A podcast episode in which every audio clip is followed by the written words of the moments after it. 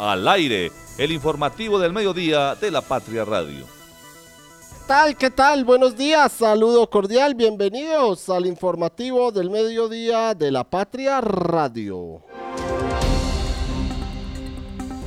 Un gol por la vida, el partido que el Once Caldas no quiere en el estadio Palo Grande. Ya les desarrollaremos un poco más sobre esta información. Pacífico 3 confía en terminar obras en marzo del 2024 en la vía Manizales-Medellín.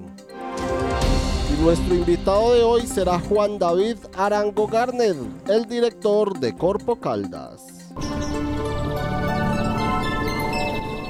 11 de la mañana 35 minutos. Vamos a revisar las condiciones climáticas a esta hora. Don Juan Carlos, que tenga un buen día, señora. A esta hora 21 grados de temperatura en la capital caldense. El cielo está mayormente nublado hasta ahora en la ciudad de Manizales, aunque se ha observado sol en algunas partes de la ciudad. La sensación térmica de 71 grados, la humedad del 72%, la, la, nubosidad del 79% y como les dijimos desde esta mañana pues esperan algunas lluvias, algunas lloviznas para las horas de la tarde. El tráfico a esta hora.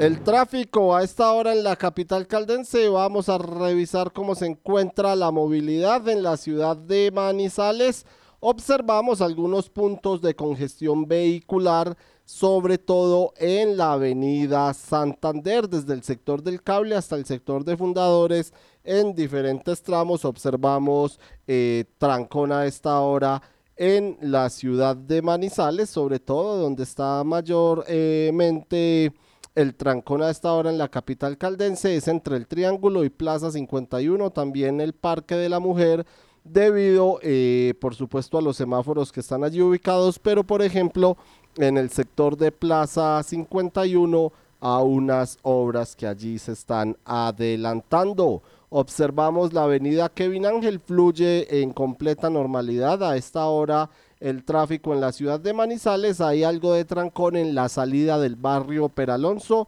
no tanto en la avenida Kevin Ángel, sino en la salida del barrio para conectar con la avenida y también los vehículos que descienden desde el carril eh, o desde la Universidad Autónoma para conectar con el intercambiador vial de los Cedros. La avenida paralela que fluye a esta hora también con tranquilidad. Hay algo de trancón en el sector del el colegio INEM y eh, también observamos el centro de la ciudad de Manizales donde observamos tráfico lento a esta hora en la carrera 23 de Manizales y algo también de congestión vehicular en la avenida del centro y en las obras en el bulevar de la 19 al frente de San Andresito y otro de los puntos de congestión vehicular a esta hora las 11 de la mañana 37 minutos es en la terminal de transportes Los Cámbulos en ambos sentidos allí en la vía panamericana. Clic en lapatria.com www.lapatria.com, 11 de la mañana 37 minutos y le damos la bienvenida a nuestro compañero de la unidad digital, Santiago Zapata Zapata. Santiago, bienvenido, buenos días. David, compañeros, queridos oyentes, espero que estén teniendo un muy feliz jueves. Bienvenidos a este informativo del mediodía de la Patria Radio. ¿Qué noticias encontramos hoy, Santiago, en nuestro portal web para actualizar a todos nuestros oyentes? pues comenzamos con una, yo creo que la noticia deportiva más importante en el país desde anoche y es el título que consiguió el Junior de Barranquilla, la décima estrella del equipo costeño, el equipo tiburón que anoche venció 3 por 5 en la tanda de coros desde el punto penal al Deportivo Independiente Medellín que ganó el partido 2 a 1 en el Estadio Atanasio Girardot en la vuelta de esta definición por el título, pero que no le alcanzó. Los barranquilleros, dirigidos por Arturo Reyes, igualaron la serie con un tanto en el minuto 89. Ya en los últimos instantes del tiempo reglamentario eh, con un disparo de Vladimir Hernández que selló el 2 a 1 definitivo que le dio vida agónicamente al equipo tiburón ante un rival que se había ido en ventaja con las anotaciones del central uruguayo Joaquín Varela y del extremo Edwin Cetré. También fue clave para el título del equipo barranquillero, el portero uruguayo Santiago Mele, que atajó un penalti en la tanda para que su equipo conquistara esta liga colombiana, la estrella de Navidad. En los penaltis anotaron por el tiburón el goleador Carlos Vaca, que a pesar de su veteranía fue confirmado el goleador de este semestre con 18 dianas. Edwin Herrera también anotó para el equipo barranquillero, Steven Rodríguez, Gabriel Fuentes y Leider Berrío. Por el otro lado, eh, mm, por el combo del eh, poderoso de la montaña, el Medellín, hicieron los goles Andrés Ricaurte, Luciano Pons y Leiser Chaverra. Quien falló fue el que cobró de primero, el capitán Daniel Torres. 11 de la mañana, 39 minutos. Saludamos a esta hora a nuestros compañeros. Marta Lucía Gómez. Marta, feliz jueves, buenos días.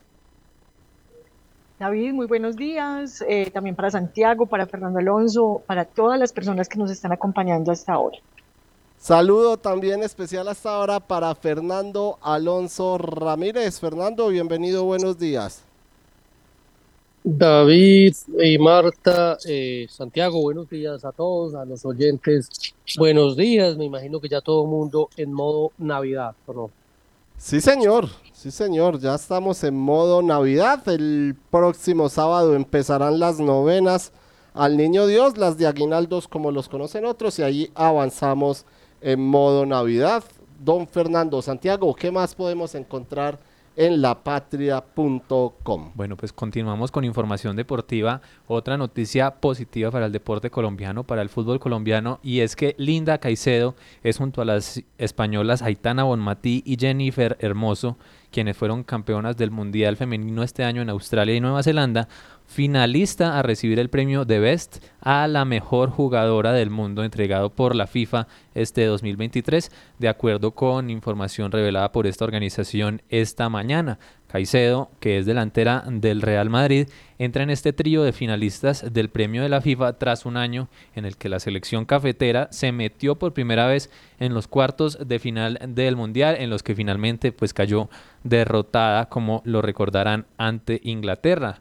Ella es eh, jugadora del conjunto blanco español desde comienzos de este año y tiene 18 años. También ha sabido brillar porque recientemente obtuvo el premio Golden Girl como la mejora como la mejor jugadora sub-21 del mundo. También este trío lo completan la jugadora Aitana Bonmatí, que fue pieza clave en la selección española para conseguir este título mundial a mitad de año. Y eh, por último está Jennifer Hermoso, otra compañera, otra compatriota de Bonmatí, española, que también eh, ella no juega en España, sino que juega en el Pachuca, equipo mexicano desde el año pasado, y también tuvo un papel determinante en la selección española, además de que fue foco de la polémica en la premiación de la final de la Copa Mundial después del beso polémico que le dio el entonces presidente de la Real Federación Española de Fútbol, Luis Rubiales, que luego eh, pues derivó en su renuncia, en su destitución a causa de esta polémica acción. Así es, Santiago, finalizamos este clic en lapatria.com. Bueno, no, pero antes de cambiar la noticia, yo le quiero preguntar a David, no sé si de pronto ya haya visto cuál es la terna masculina. Ya sabemos cuál es la terna femenina, pero no sé si ya vio cuál es la masculina. No tiene. No, señor, no la he visto bueno, todavía. pero pues la verdad no tiene muchas sorpresas. ¿Quiénes se imagina que son los tres nominados al premio de Best en la categoría masculina este año? Pues no sé, don Santiago, me coge fuera de base. Me imagino que Haaland, que Mbappé. Exacto, ahí está Fernando. Y que usted es el tercero. Jalan Mbappé y bueno, no sé qué sorpresa entrar. Messi. Son capaces de meter a Messi otra vez.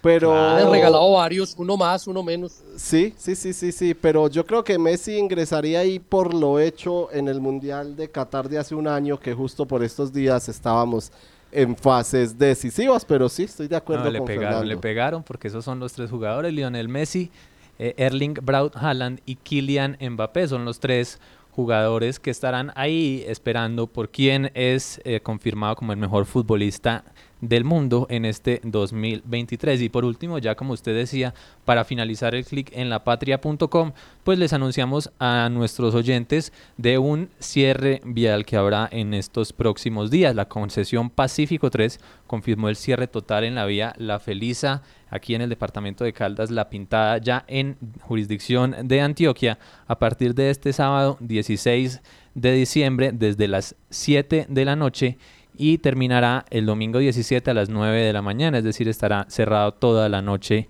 eh, del sábado para el domingo.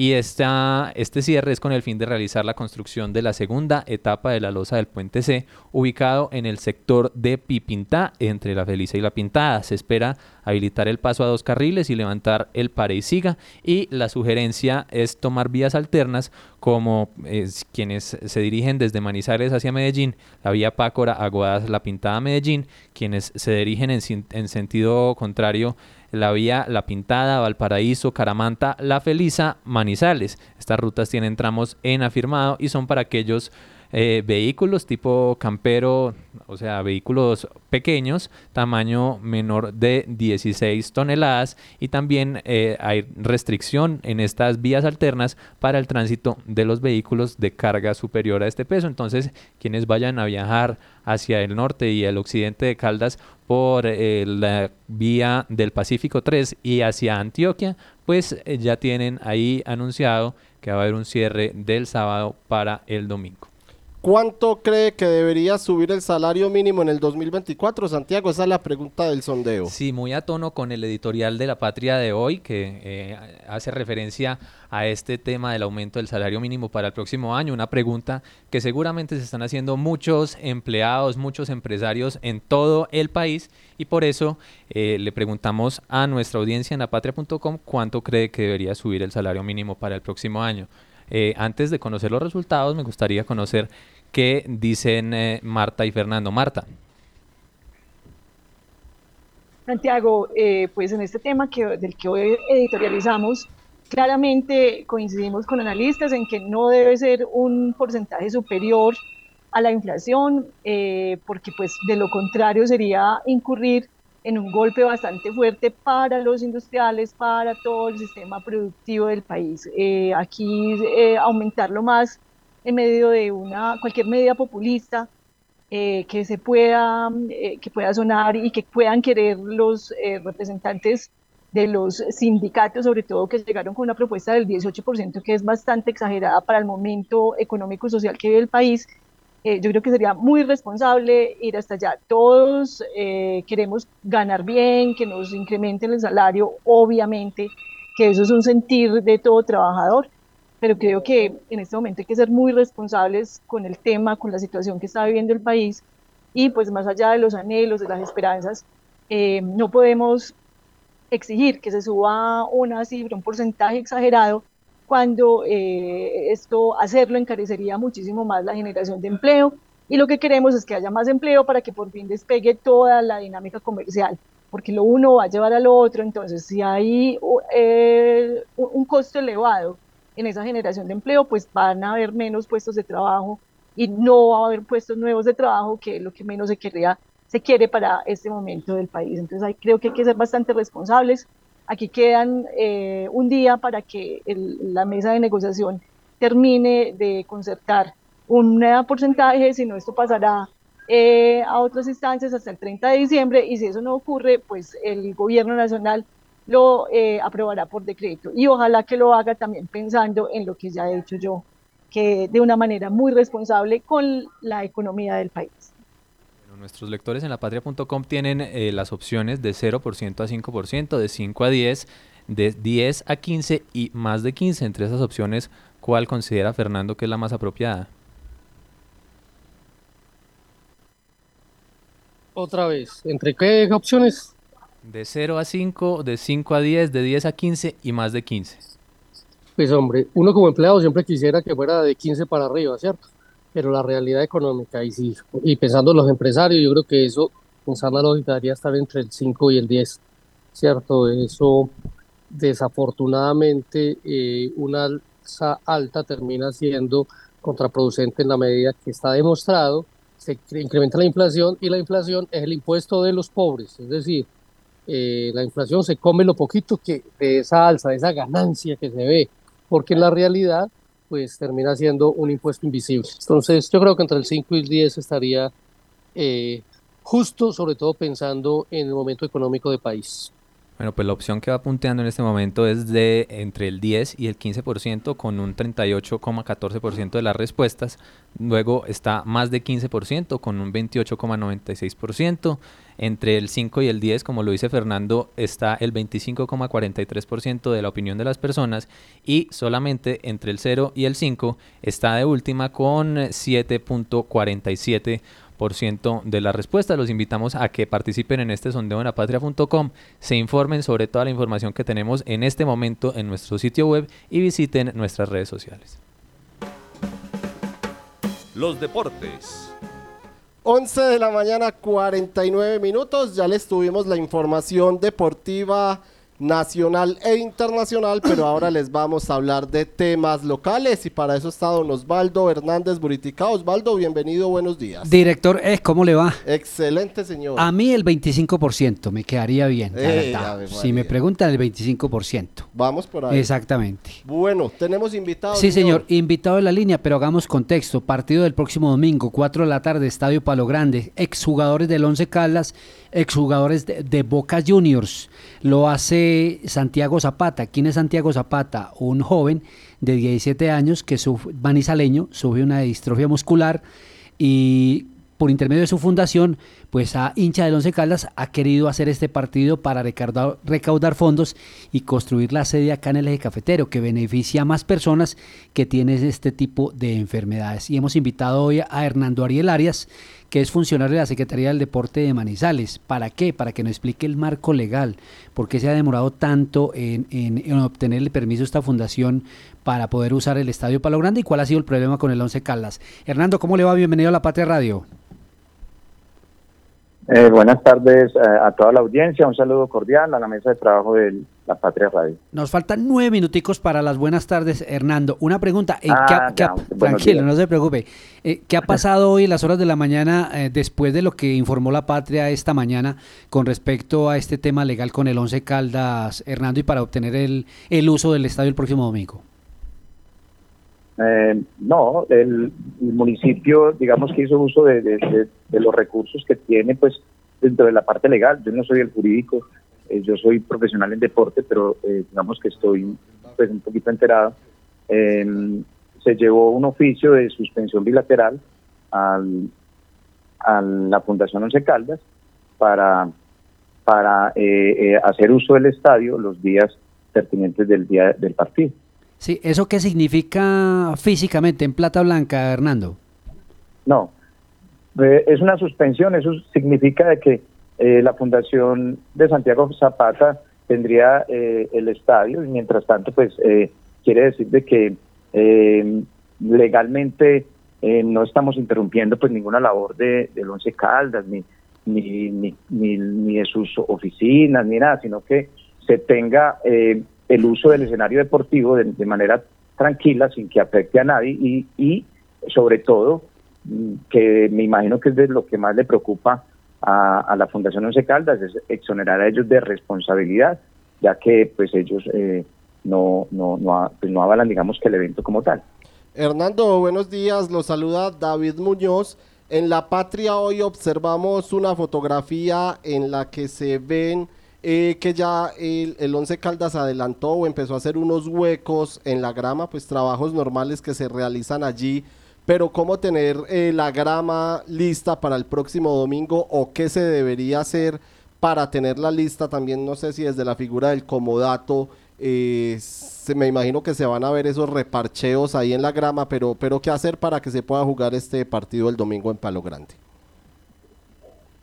Pues eh, es Específicamente, digamos que se tiene previsto pues eh, mm, hacer los, los, tapar los rotos, como tú dices, ¿cierto? Y hacer el ejercicio técnico. Eh, vamos a, hacer uso de un agrónomo pues, que tenemos en, la Secretaría del Deporte en contratista y, eso no va a afectar en ningún momento el partido, ¿cierto? Eso posiblemente se vea, no se vea bonito, no se vea estéticamente, eh, mm, digamos que ya hay unos, unos tapados, ya la grama se ve en términos generales en buenas condiciones, entonces yo pienso que eso no va a afectar pues eh, el desarrollo del partido. Estéticamente en ese sector, porque obvio no es toda la cancha, es un sector oriental sur eh, que de pronto no se va a ver bonito, pero pues digamos que eso no nos preocupa tanto. Sí, ¿por qué se llega a este escenario, Hernando? Si eh, hoy incluso como lo se cuenta en el periódico, eh, hubo uno, cruce de informaciones, hubo conversaciones, ustedes notificaron a, la Fundación Once Caldas, la Fundación notificó también, la Fundación de Santiago Zapata notificó a Once Caldas, más que notificarlo es, lo invitó a participar en el programa, y la semana pasada una reunión eh, personal de las partes y por qué el Once Caldas rompe la cancha entendiendo que había un partido y que finalmente hay una cláusula de por medio que le da esa, ese amparo al municipio de que si necesita el escenario, lo necesita y lo puede utilizar. Eh, pues a ver, hermano, digamos que, digamos que mm, faltó comunicación real, ¿cierto? Faltó comunicación real a tiempo. Eh, ellos hacen uso de su cronograma de, intervención a la grama de acuerdo a los cronogramas que, se han pactado desde, desde la supervisión del comodato y los tiempos que ellos requieren también pues para tener el, el, campo en, en, buenas en buena forma para, para cuando inicie el fútbol profesional. Eh, digamos que mm, en mi padecer, ellos no hicieron nada en, en, contra del partido ni en contra de la Fundación de Santiago para mí están eh, haciendo acto uso legal del, del, espacio y pues además están haciendo su deber, que es hacerle mantenimiento a la grama. Fernando, ¿usted tiene alguna pregunta sobre este tema y el comodato del Estadio Palo Grande? Señor. Bueno, eh, David, no, yo creo que ahí se han ido respondiendo las inquietudes y, eh, y el tema es entonces qué se va a hacer para, para futuros eventos, porque es que esto eh, o fue que se hizo de manera muy informal o al revés, es que ni el formalismo vale. ¿Qué es, ¿Dónde falló el procedimiento para que el Once Caldas se diera por no notificado? Pues yo no quisiera poner palabras suyas, pero pues digamos que eh, faltó esa formalidad que vos decís, faltó, faltó formalidad de las partes, tanto de nosotros como municipio y de la fundación. básicamente es eso. Y la fundación de, de, Santiago con, digamos que en cierta medida con nosotros. Digamos que hubo, hubo falencias. ¿Qué le digo yo? La informalidad nos llevó a cometer errores posiblemente. Muy bien, eh, Hernando, y, finalmente el partido, uno piensa que va a tener el éxito con, todas estas situaciones, que va a tener el éxito esperado, cómo lo plantean ustedes, porque yo me acuerdo que estuvimos en la presentación del partido y la alcaldía estaba jugada con, con este partido. Esperemos que sí, Osvaldo, esperemos que sea todo un éxito y que puedan disfrutar de un, bonito partido todo, todo, todo la, toda la ciudad y todas las personas que, que vayan a comprar las boleticas, que es una buena causa. Perfecto, pues una, el agradecimiento a Hernando Ariel Arias, que fue técnico mucho tiempo del patinaje en Caldas, ahora es un funcionario de la Secretaría del Deporte Municipal. Muchas gracias, Hernando, un abrazo. Un abrazo a, todos también, muchas gracias por la invitación. 11 de la mañana, 57 minutos. Don Osvaldo, su dato de cierre de este jueves. Mira, el dato de cierre, discúlpeme que siga con el tema no por, se trata de polemizar con Hernando, pero en el, en el comunicado que le mandan ayer al, en el oficio que se le, eh, se le envía al Once Caldas, ahí le notifican que hacía mucho rato lo había notificado de que se iba a usar la cancha, entonces no se trata de polemizar con el funcionario. Eh, datico de cierre, tan tarde, 7 de la noche, esta noche, 7 eh, de la noche, perdón, en el Cumanday, en el Salón Cumanday del Teatro de los Fundadores, eh, la Noche de las Estrellas de la Liga Caldense de Fútbol. Ahí van a reconocer, hacen una selección de los mejores en cada modalidad, fútbol sala, el mejor técnico, mejor club, mejor equipo, en fin, hay una gran cantidad de reconocimientos. Esta noche es la Noche de las Estrellas de la Liga Caldense de Fútbol. Las acciones valen más que mil palabras, por eso en Caldas ya es una realidad el desmonte de los peajes de la quiebra de Vélez y la estrella. Esto significa competitividad para los habitantes del norte, turismo sin excusas y demuestra el buen momento de las finanzas del departamento. Gobierno de Caldas, dicho y hecho. Gobernación de Caldas, primero la gente. El doctor Oscar Giraldo es médico y cirujano de la Universidad de Caldas. Especializado en hipnosis clínica y en programación neurolingüística. Visítalo y comprueba su efectividad en casos de depresión, insomnio, ansiedad, cáncer, sida, lupus, inmunodeficiencias, Parkinson, Alzheimer entre otras. Está en el Centro Médico Palo Grande, Edificio Los Rosales, Avenida Santander 5709. Teléfono 3204298527. Conectar personas con soluciones energéticas es la idea que mueve a Gensa, una empresa con más de 400 colaboradores que trabajan por brindarle energía a su país. Somos Gensa, energía que conecta. Cotraman, una empresa al servicio del Oriente de Caldas. Viaje siempre con nosotros a Manzanares, Samaná, Bolivia, Pensilvania, Marquetalia, Marulanda y La Dorada. Informes al 312-260-0698. Recuerde que usted también puede acceder a los servicios del Hospital Santa Sofía de manera particular y con las tarifas más económicas de la región. Consulta con especialistas a 64.500 pesos y consulta con subespecialistas a 129.000 pesos. Mayor información 887-9200 extensión 752. Caldas es cuna de campeones y ya no son solo palabras. Nuestros deportistas lograron obtener el histórico séptimo puesto en los Juegos Nacionales y Paranacionales, con 40 medallas de oro, 52 preseas de plata y 60 de bronce, siendo el mejor departamento del eje cafetero. Gobierno de Caldas, dicho y hecho. Gobernación de Caldas, primero la gente. Celebra este fin de año con el Raspa Navidón Millonario, donde la suerte te puede convertir en un verdadero millonario. Son más de 500 millones en premios. Tienes 6 oportunidades de ganar. Además, tienes premios al instante con el bono navideño. Juega el 30 de diciembre. Cómpralo por solo 12 mil pesos en los puntos de venta Su Suerte. Aplican condiciones y restricciones. ¡Su suerte! Siempre te da más. Encuéntrenos siempre en podcast. Escúchenos en Spotify buscando La Patria Radio. 12 del día, un minuto. El artista caldense David Mansur festeja en su territorio, en su tierra, sus 94 años de vida. Él estuvo o está ayer y hoy en Manizales y esta tarde estará en Neira.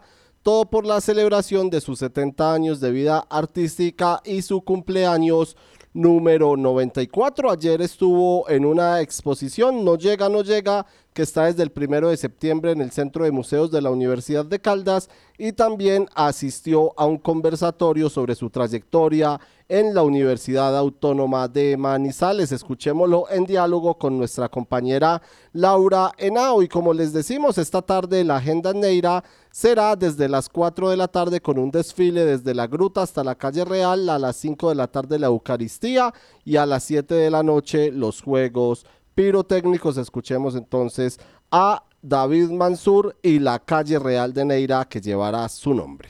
Bueno, para mí mucho porque eh, primero, este, más que significar, primero encontrar una generación de una cultura muy alta, me refiero aquí a las universidades, pero eso me llena de alegría encontrar niveles muy altos de conocimiento.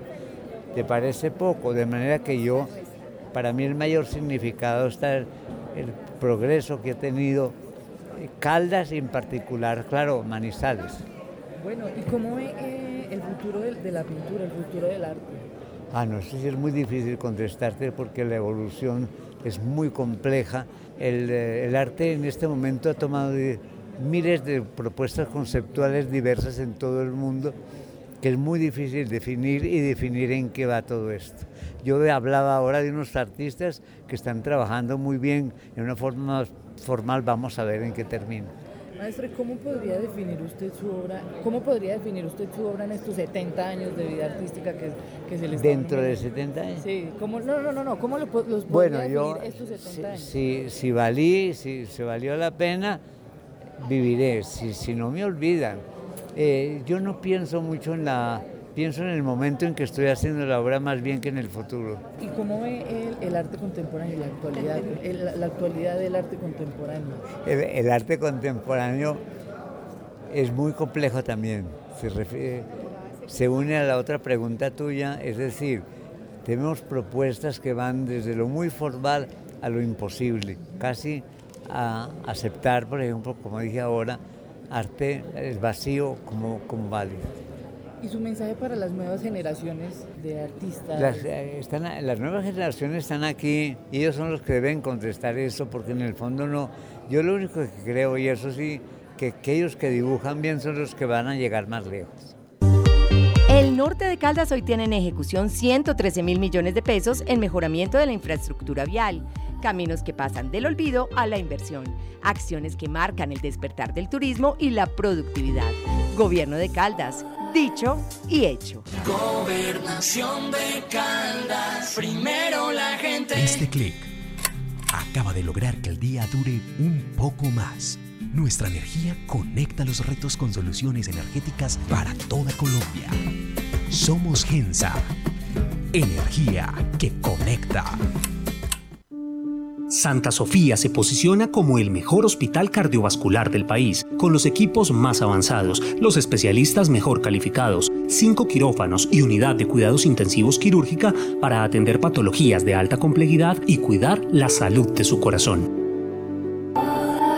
Atención caldenses, este 19 de diciembre es el momento de encontrarnos para revisar las cuentas de Caldas, obras, proyectos, procesos que quedan firmes y en desarrollo. Por eso te invitamos a que nos acompañes en el Parque Principal de Palestina a partir de las 9 de la mañana. Desde este municipio metropolitano te contaremos por qué hoy podemos decir con orgullo que este gobierno fue dicho y hecho. Gobernación de Caldas, primero la gente.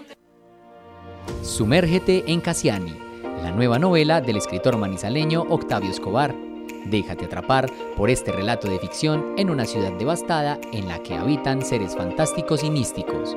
Te esperamos el jueves 14 de diciembre a las 6 de la tarde en el auditorio del Centro Cultural del Banco de la República. En Uniminuto somos Eje Cafetero. Matricúlate con nosotros y haz posible tu sueño de ser tecnólogo, profesional o especialista. Contamos con precios subsidiados, becas y descuentos para que formes parte de la familia educativa más grande del país. Además, la inscripción no tiene ningún costo. Contáctanos en Pereira y Cartago al 320-688-2983 y en Chinchiná al 314-750-9347. Uniminuto, haciendo realidad el país que queremos. Vigilada Min Educación.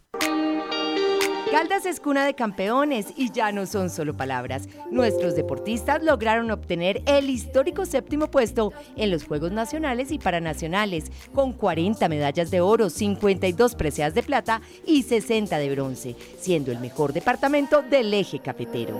Gobierno de Caldas, dicho y hecho. Gobernación de Caldas, primero la gente. ¿Sabes qué sucede con el deporte, la economía, la política, el entretenimiento de Manizales, Caldas y el país? Suscríbete a La Patria Impresa tres meses por solo 92 mil pesos o a La Patria Digital por un año por solo 89 mil pesos. Y entérate de todo lo que pasa dentro y fuera de tu ciudad con La Patria, el periódico de casa.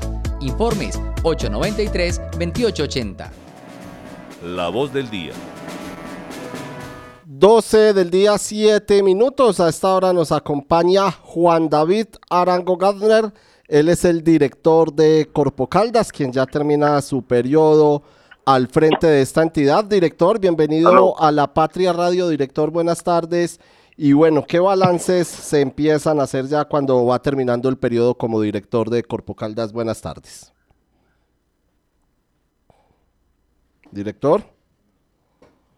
Juan David, bueno, ya lo vamos a tener ahí, acá lo tenemos conectado, se nos va el sonido tal vez a las 12 del día 7 minutos, don Kevin Campiño, ya vamos con él entonces, confírmeme si lo Tenemos ahí, director, ¿nos escucha ahí? Juan David Arango.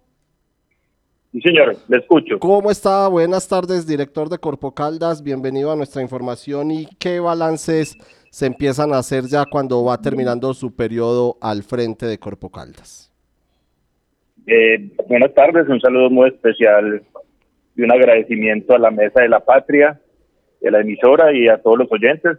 Eh, pienso que es un balance positivo, se trabajó de forma integral en temas como la gestión y el uso sostenible de la biodiversidad, en gestión ambiental sectorial, en gestión del riesgo y cambio climático, que tuvo un rol preponderante, como siempre, en el trabajo de la corporación, en educación ambiental, participación comunitaria, en ordenamiento y planificación y en conocimiento, que son nuestros programas esenciales y tuvieron un buen porcentaje de cumplimiento de nuestras metas y creo que con el trabajo conjunto de los alcaldes, a quienes les agradezco mucho, pues logramos cumplir con nuestros recursos las metas en los temas ambientales esenciales que atañen al departamento de Caldas. Así es, Marta Lucía Gómez, Fernando Alonso Ramírez, los escucha el director de Corpo Caldas, Marta. Director, muy buenas tardes y un saludo especial. Eh, a usted le tocó enfrentar una situación bastante crítica con la alcaldía de Manizales eh, frente a las decisiones que se estaban tomando con el programa Guardianas de la Ladera, del cual pues usted fue uno de los apalancadores de esta iniciativa. Eh, hoy, ¿cómo lograron resolver esta situación? Y cree que ya en manos del municipio de Manizales por completo, el programa sigue funcionando adecuadamente y ese porcentaje de la sobretasa a la gasolina que ustedes manejan, pues finalmente, ¿cómo eh, eh, terminaron de, de redondearlo para que el Corpo Caldas pueda seguir haciendo inversiones en el municipio de Manizales, pues que era uno de sus temores frente a esa baja del, de la sobretasa ambiental que los afectaba a ustedes cuando se tuvo esa discusión con el municipio de Manizales.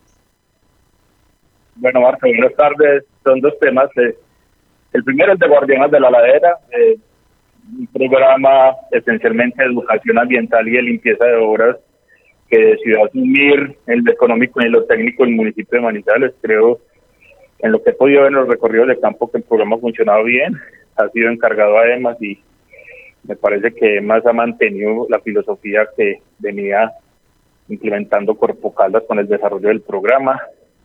Y si bien es un programa que siempre requiere más recursos, porque tenemos más o menos mil obras de tratamiento geotécnico en la ciudad y cada vez son más, pues eh, con el alcance que ha definido el municipio me parece que se han intervenido los sitios más prioritarios. Es el primer tema. Y el segundo es de la sobretasa ambiental, pues sí nos eh, afectó mucho, afectó mucho la ciudad. Eh, primero el cambio de sobretasa que depende del avalúo del bien catastral la porcentaje ambiental que depende del recaudo nos golpeó mucho.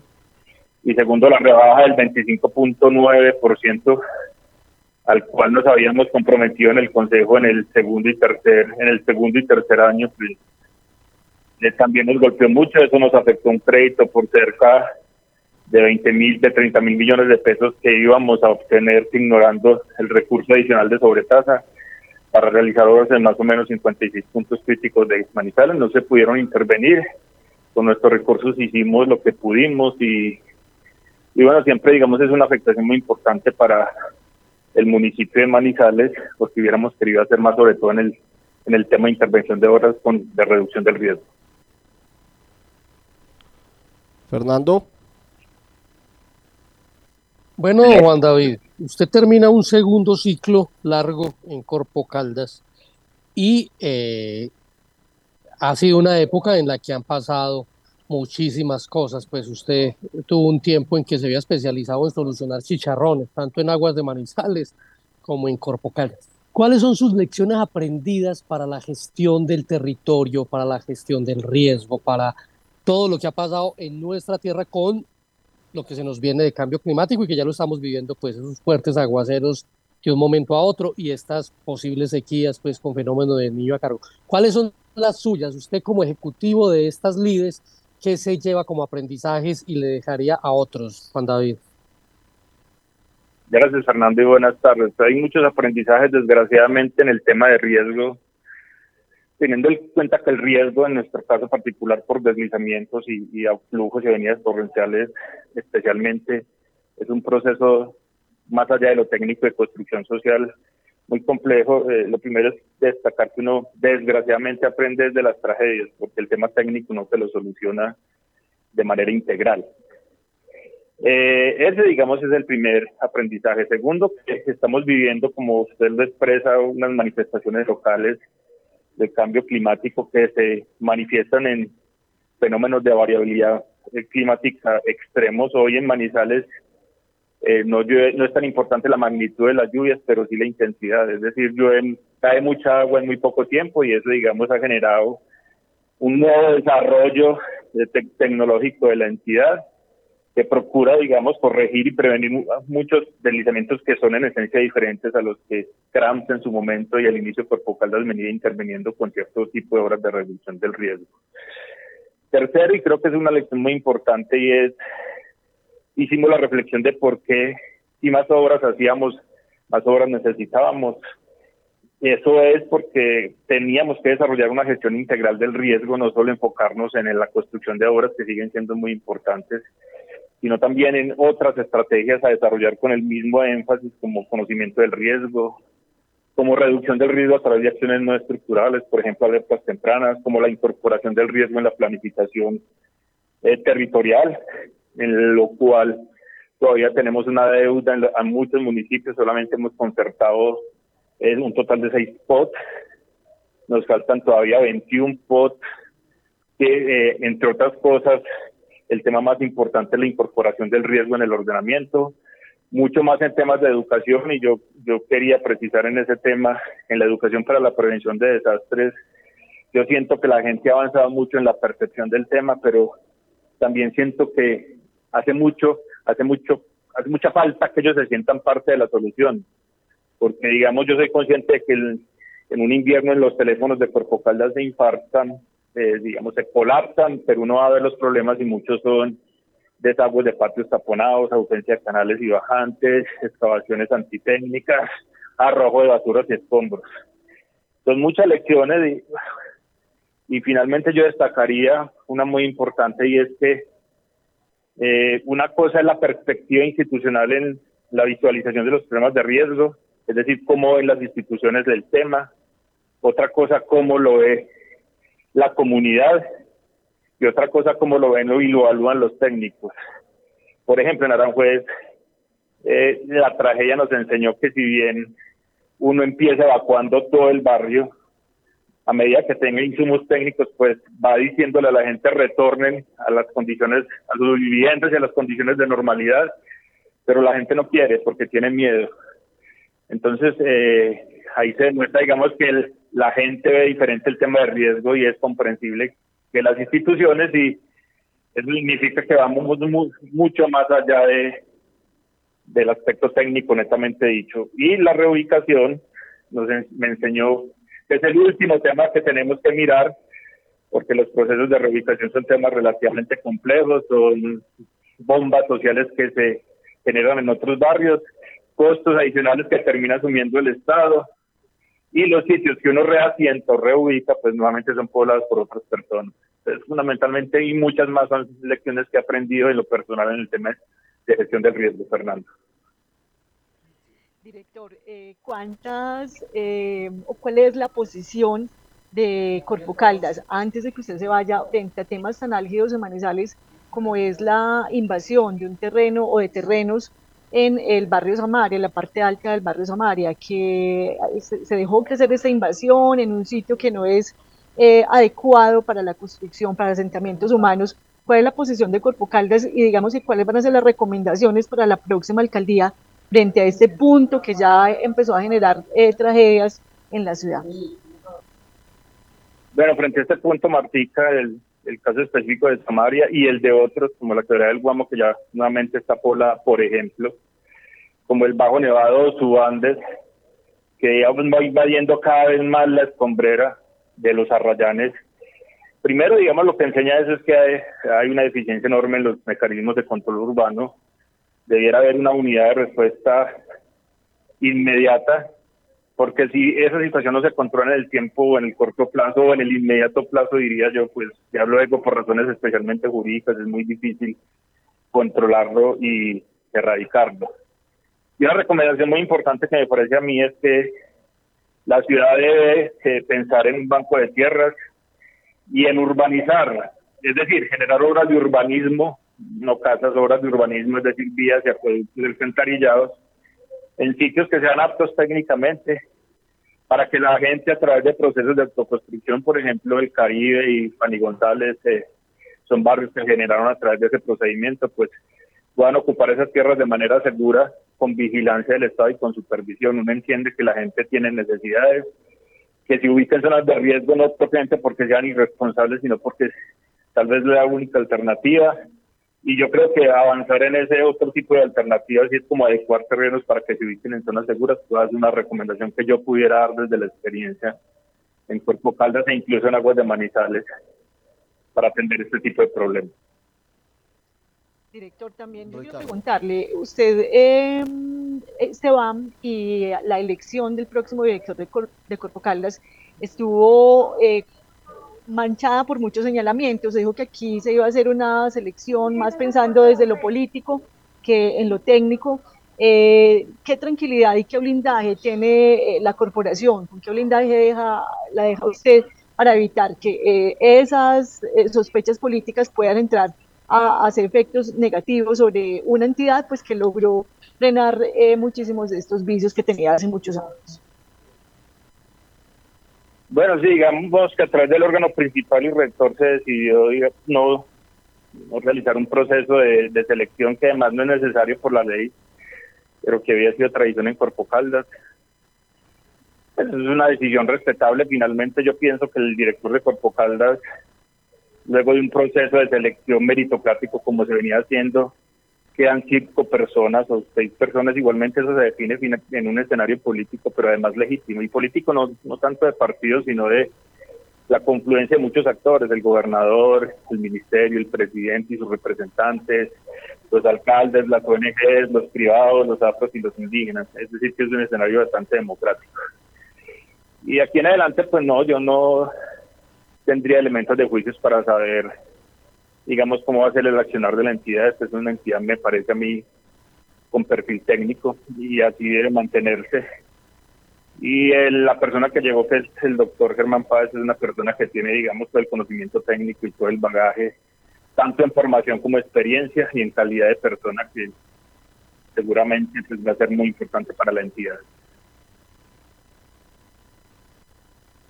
Fernando, ¿tiene alguna última pregunta? Sí, señor, adelante. Como que última, hombre, hay muchas cosas que hablar con Juan David. Venga, Juan David, a usted le tocó ejecutar el, todo el tema de arborización que quiso hacer el presidente Duque en su momento, si de territorio también acompañar a los alcaldes en los municipios que quisieron comprar los predios donde están las cuencas eh, hidrográficas importantes para alimentar los acueductos. Eh, en eso, eh, ¿cómo queda el departamento? Porque seguimos viendo que dos días de sol y ya hay municipios que sufren, por ejemplo, con, con el agua.